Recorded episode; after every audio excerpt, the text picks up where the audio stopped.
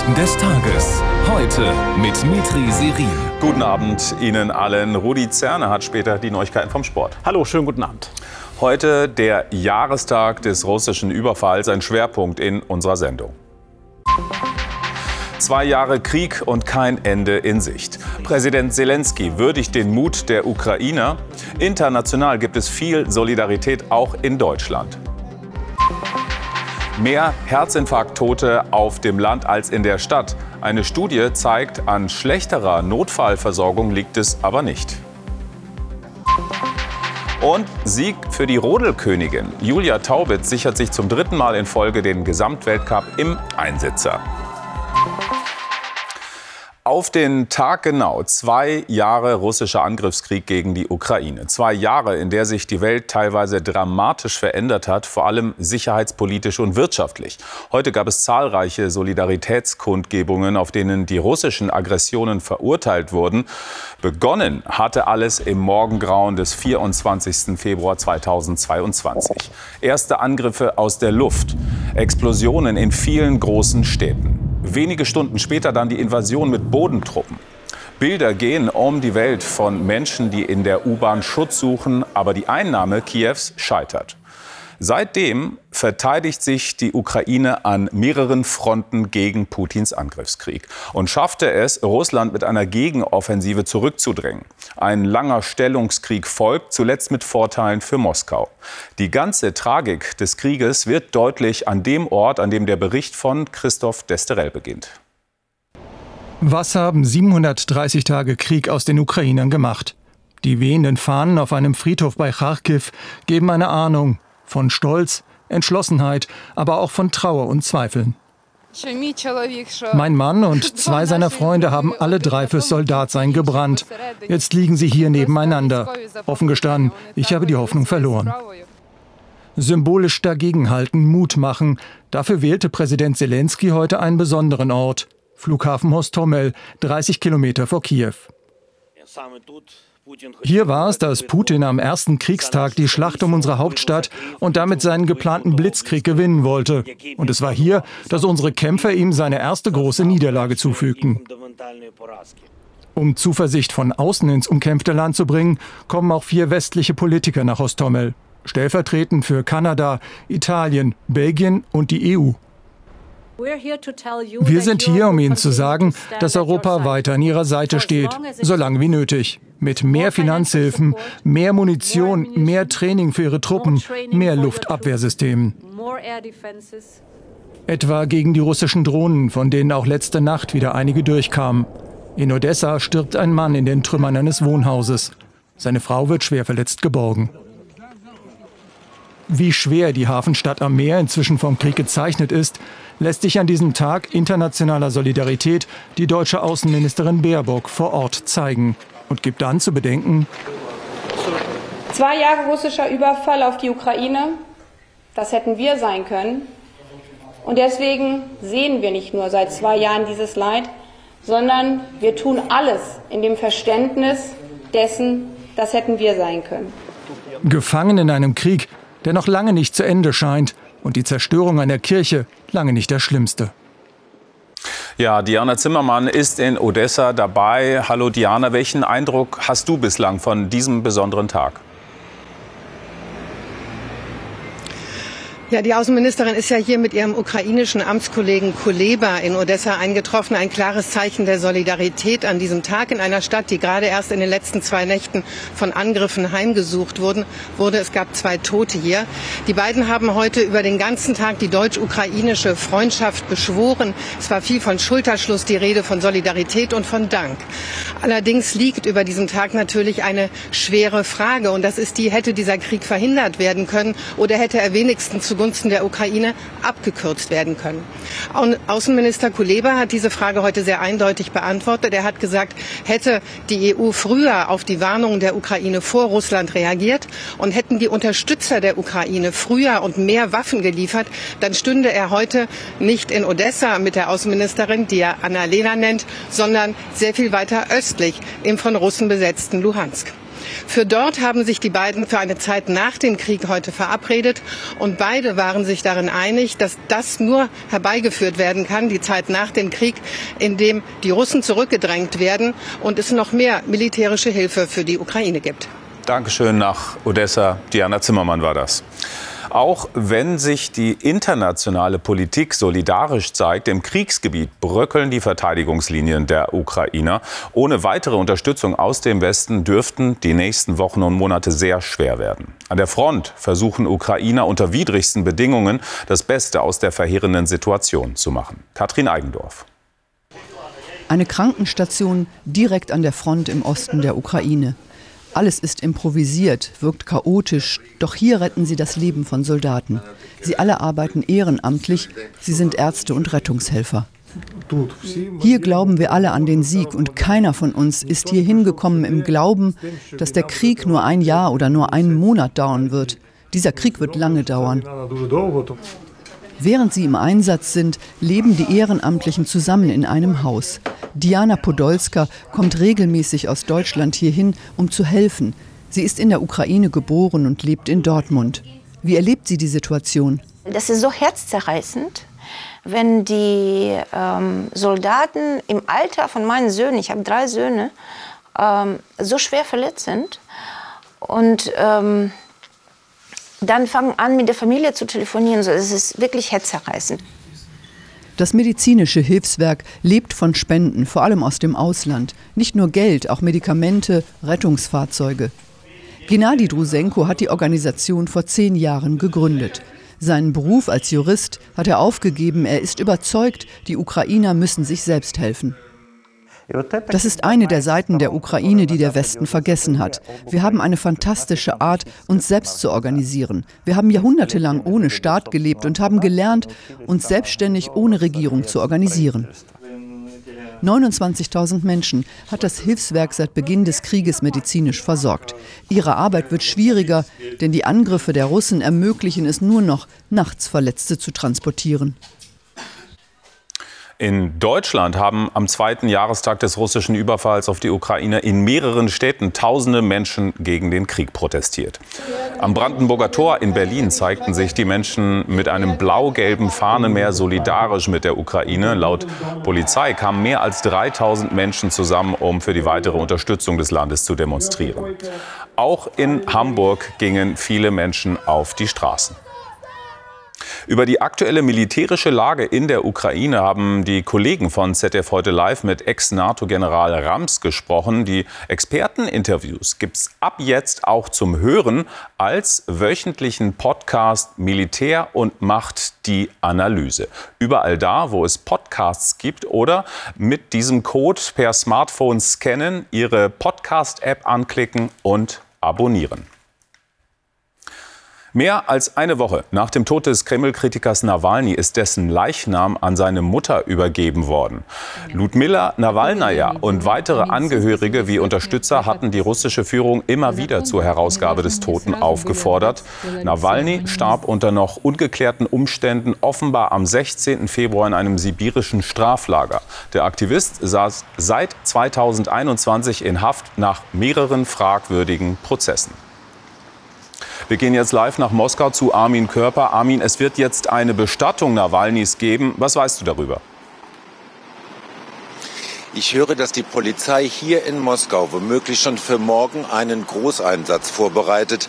Das wäre insofern überraschend, als in der russischen Orthodoxie eigentlich sonntags keine Beisetzungen durchgeführt werden. Das könnte aber ein Hinweis darauf sein, dass die Behörden versuchen, das Ganze möglichst unauffällig und überraschend über die Bühne zu bringen. Nawalnys Mutter fordert eine öffentliche Beisetzung auf Moskaus Chawanskoje Friedhof. Die Behörden wollen das nicht. Den ganzen Tag über wurde darüber verhandelt behandelt. Dieser Friedhof ist der größte Europas. Damit wäre es unwahrscheinlich, dass das Grab zu einer Pilgerstätte wird, weil man das da wahrscheinlich kaum finden kann.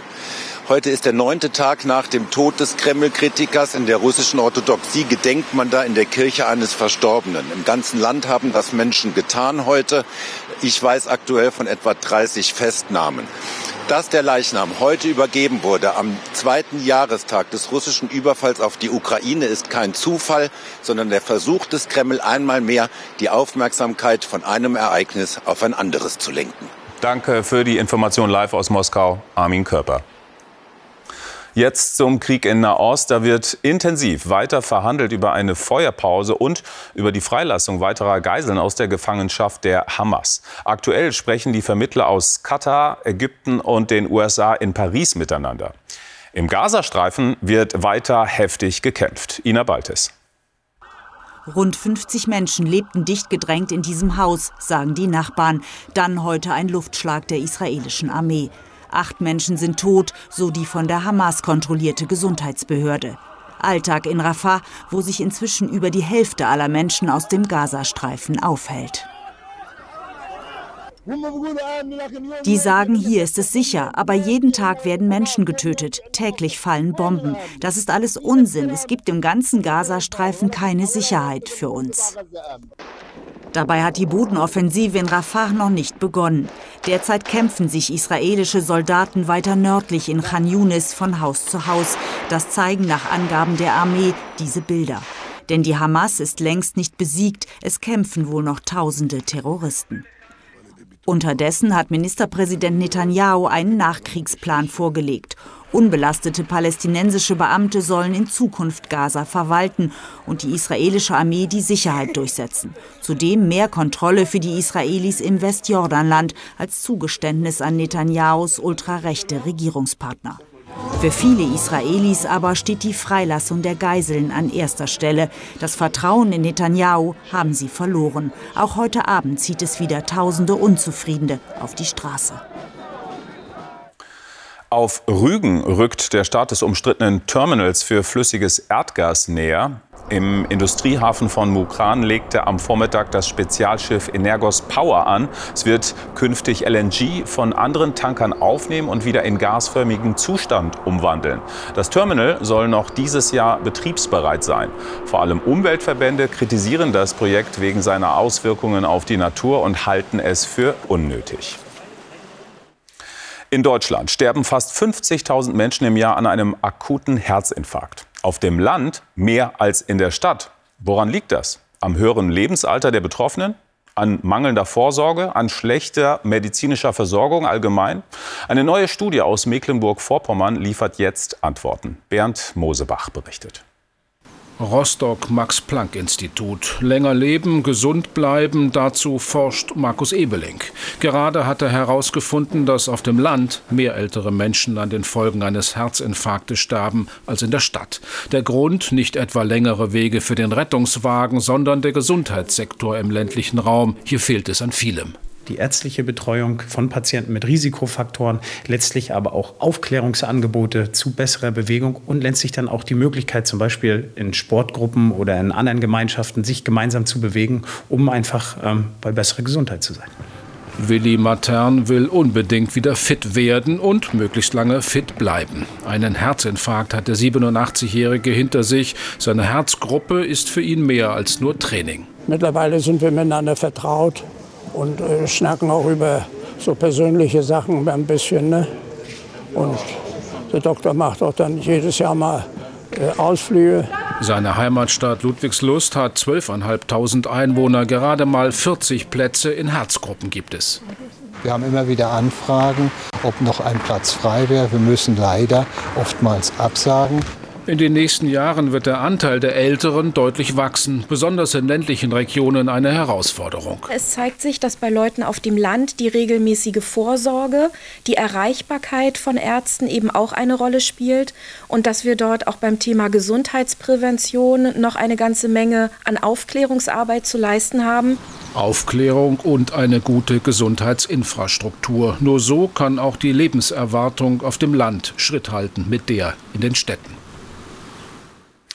Große Ehre für Sandra Hüller. Die deutsche Schauspielerin ist mit dem Filmpreis César ausgezeichnet worden, dem französischen Gegenstück zum Oscar. Sandra Hüller erhielt den César für ihre Hauptrolle im Drama Anatomie eines Falls. Darin spielt sie eine Schriftstellerin, die verdächtigt wird, ihren Mann ermordet zu haben. Mit insgesamt sechs Trophäen war der Film der Abräumer des Abends. Wir bleiben in der Filmwelt. Die dreht sich aktuell um die Berlinale. In der Hauptstadt findet gerade die Preisverleihung statt. Anderthalb Wochen gab es beim größten Publikumsfilmfest der Welt mehr als 230 Filme zu sehen. Außerdem jede Menge Stars, Regielegende Martin Scorsese etwa oder Schauspielgröße Carrie Mulligan und Killian Murphy.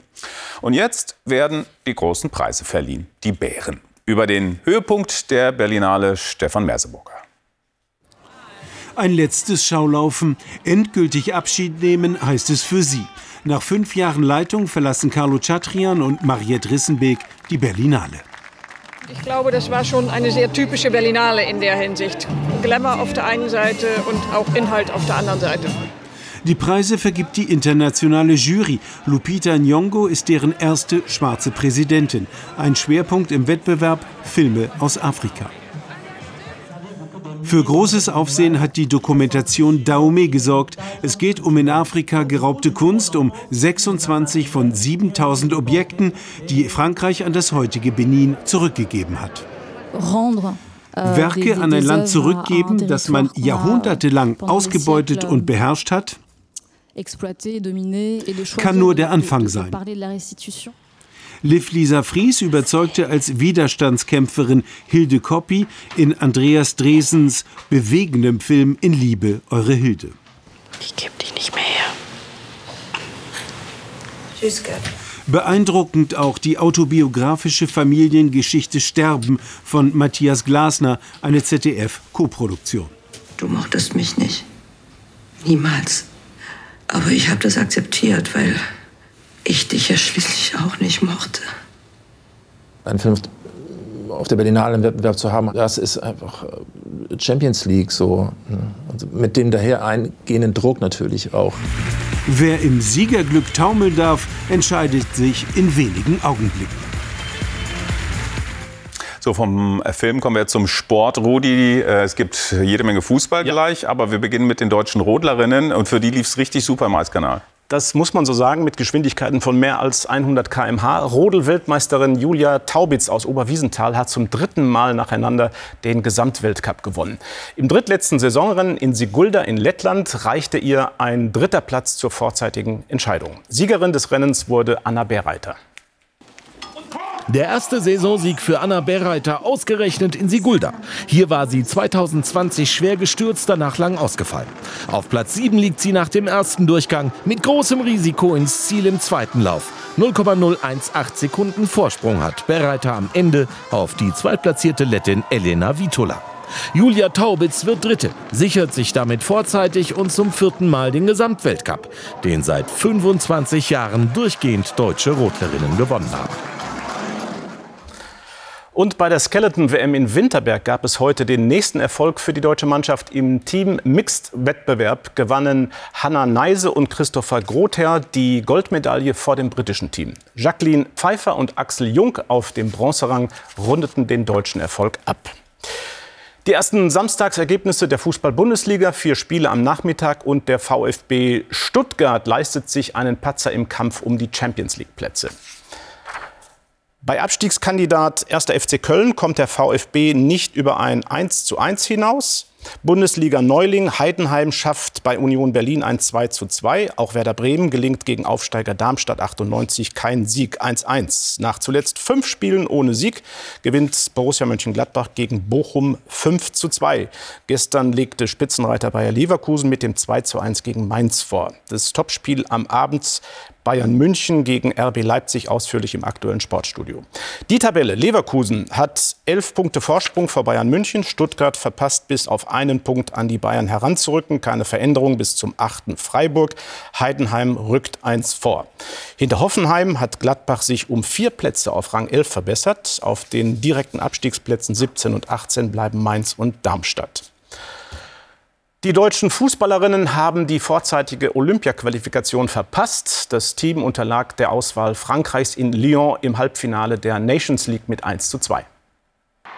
Besonders die linke Seite war anfällig gegen hochmotivierte Französinnen. Dem 1 zu 0 von Diani folgte in der Nachspielzeit der ersten Hälfte ein glücklicher Foulelfmeter von Karatschi zum 2 zu 0. Das zweite Tor hat uns ein bisschen den Hals gebrochen, vor der Halbzeit direkt. Besser aber glücklos agierte die DFB 11 in der zweiten Hälfte. Ein Handelfmeter souverän verwandelt von Julia Quinn weckte in der Schlussphase noch einmal Hoffnung, aber es blieb beim 1 zu 2. Wir waren in der ersten Halbzeit nicht mutig genug, äh, haben ein bisschen Angst aus dem Fußball gespielt. Den Olympiamatchball vergeben müssen sie nun gegen die Niederlande auswärts gewinnen. Ja, in Herenveen. Das Ganze Mittwoch live im ZDF bei uns ab 20.15 Uhr. Hab vielen Dank, Rudi. Die Wetteraussichten, die hat gleich Christa Orben für Sie. Das Heute-Journal heute nochmal live aus der Ukraine. Diesmal meldet sich Christian Sievers um 23.15 Uhr aus Odessa. Das war's für heute von uns. Morgen ist hier für Sie Jana Pareige. Äh, Pareiges, Entschuldigung. Danke fürs Interesse und noch einen schönen Abend für Sie.